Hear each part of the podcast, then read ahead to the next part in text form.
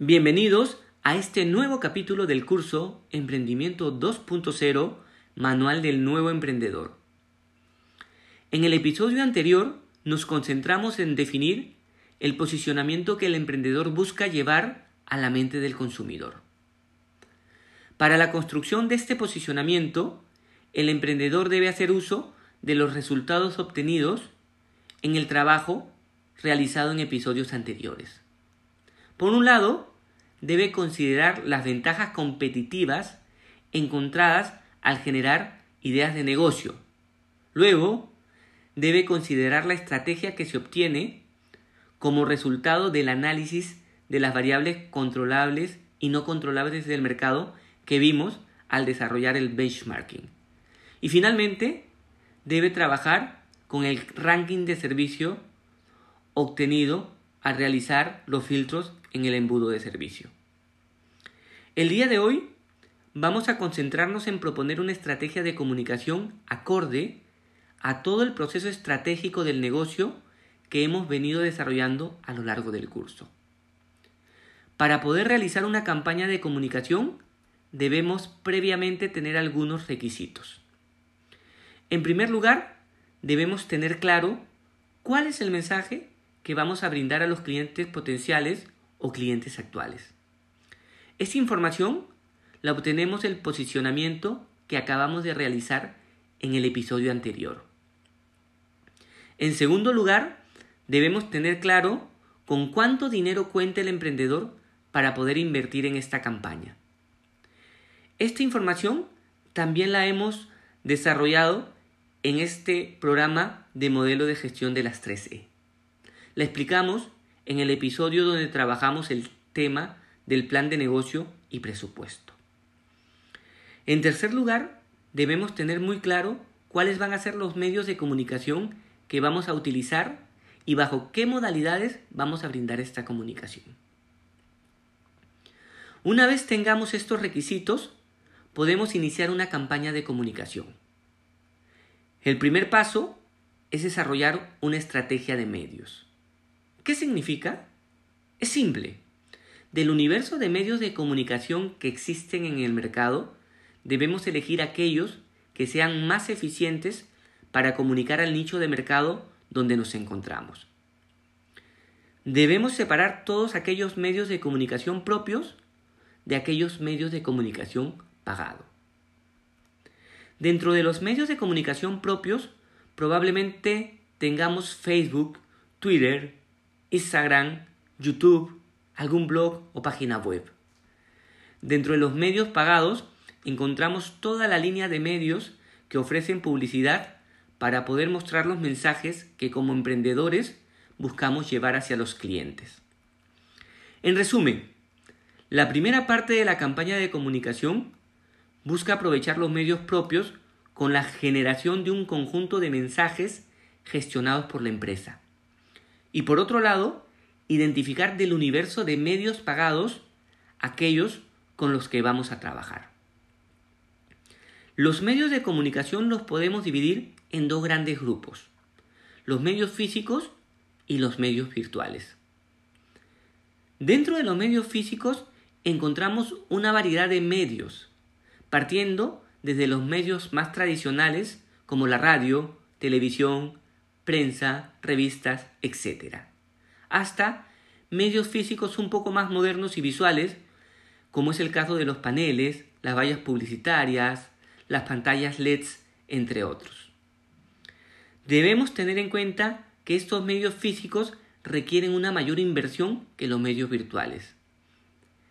Tienen algunas deficiencias a tomar en cuenta en la construcción de la estrategia de medios. Son muy abiertos, es decir, no podemos controlar a quién le llega la información que nosotros colocamos en em, estos medios físicos.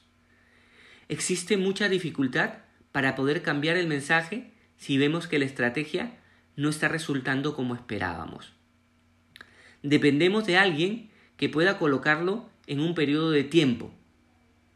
Además, se tiene mucha dificultad para obtener información estadística.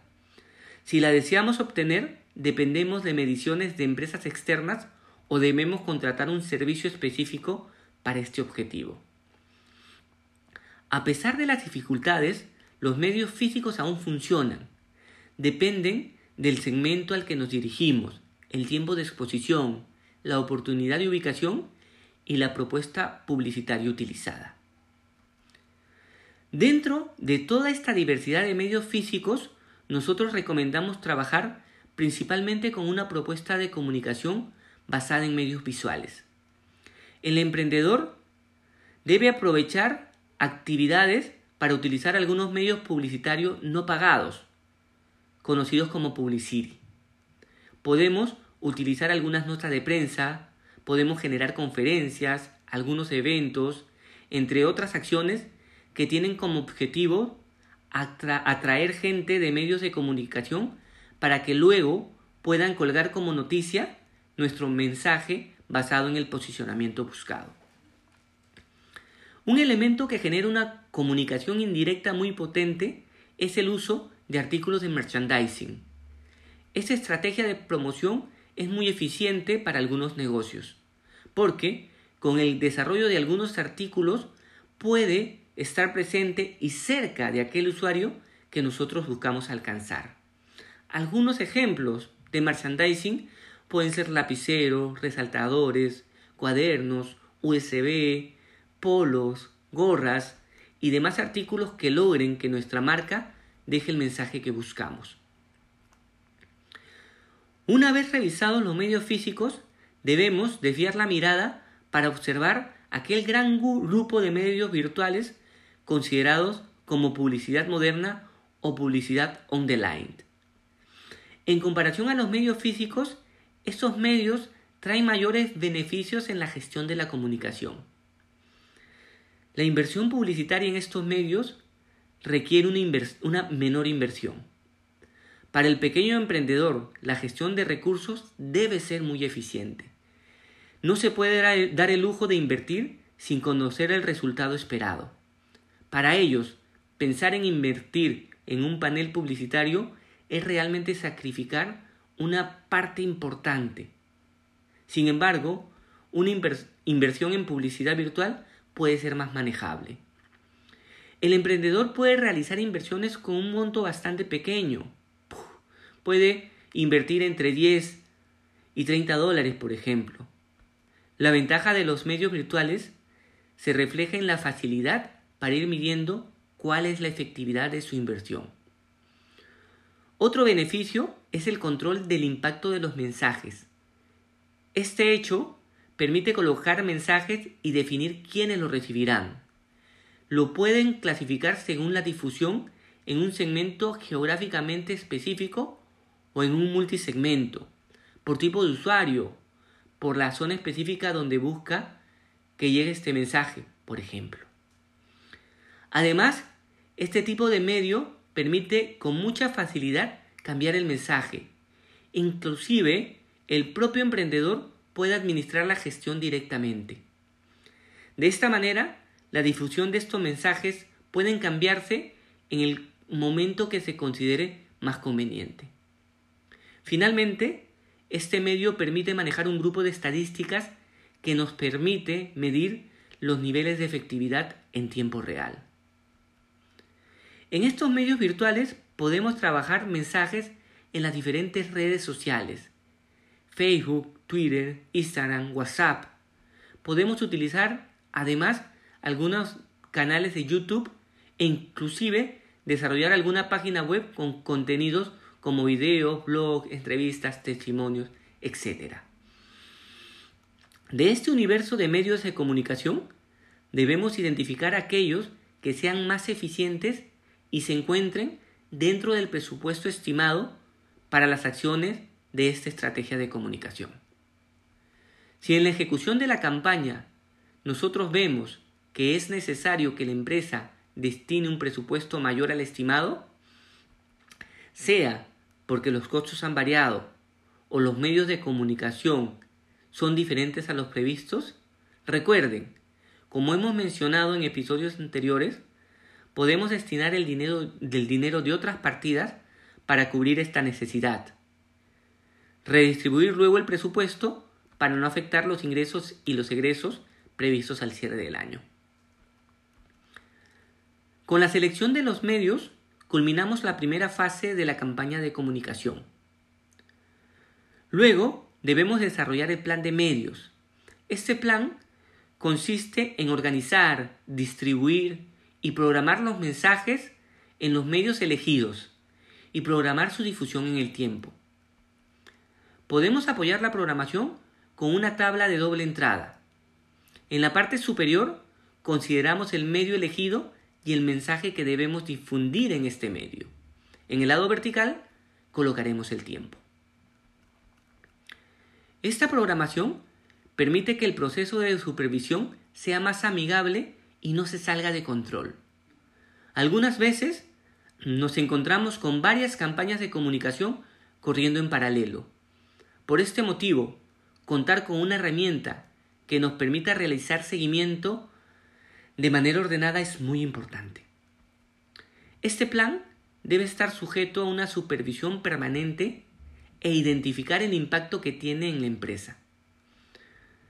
Una campaña de comunicación se prepara con la finalidad que tenga un, impacto positivo en las ventas. El seguimiento al plan de medios permite identificar si el mensaje a posicionar está llegando bien, si es atractivo a los clientes, si se busca mayor información y finalmente si el impacto se traduce en una venta. De encontrar que el impacto no es el esperado, debemos variar el mix de medios o el plan de medios o de ser el caso el mensaje a posicionar. Finalmente, ahora tenemos claro la estrategia de medios y estamos construyendo el plan de medios. Ahora debemos definir el nivel de intensidad de la campaña. Esta decisión dependerá de los recursos con que cuente el negocio.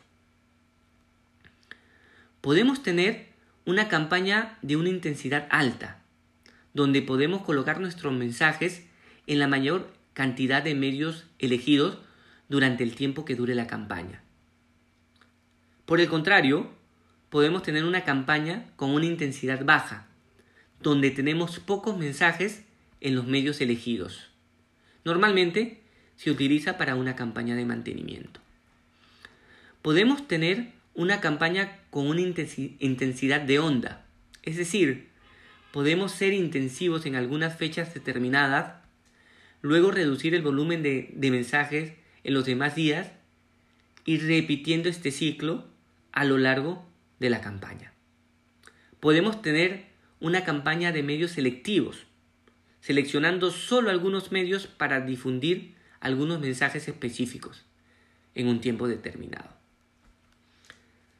Debemos entender que las campañas de comunicación buscan alcanzar diversos objetivos. Posicionar los atributos o marcas en la mente del consumidor, fortalecer algún atributo, aprovechar los servicios diferenciales, presentar las promociones de la empresa, informar de algún evento o algún otro objetivo de comunicación. Es muy importante que el emprendedor tenga muy claro el camino estratégico que debe seguir y las actividades que deberá realizar para alcanzar los objetivos planteados. Las campañas de comunicación son el resultado de esta propuesta estratégica y la gestión de medios debe ser muy fina. La mayoría de emprendedores actúan luego que la campaña culminó perdiendo muchas veces los recursos escasos que tienen. El éxito de cada campaña depende del seguimiento que se realice y la información que se recoge en tiempo real para seguir tomando las mejores decisiones. Muy bien, señores, muchas gracias por escucharnos.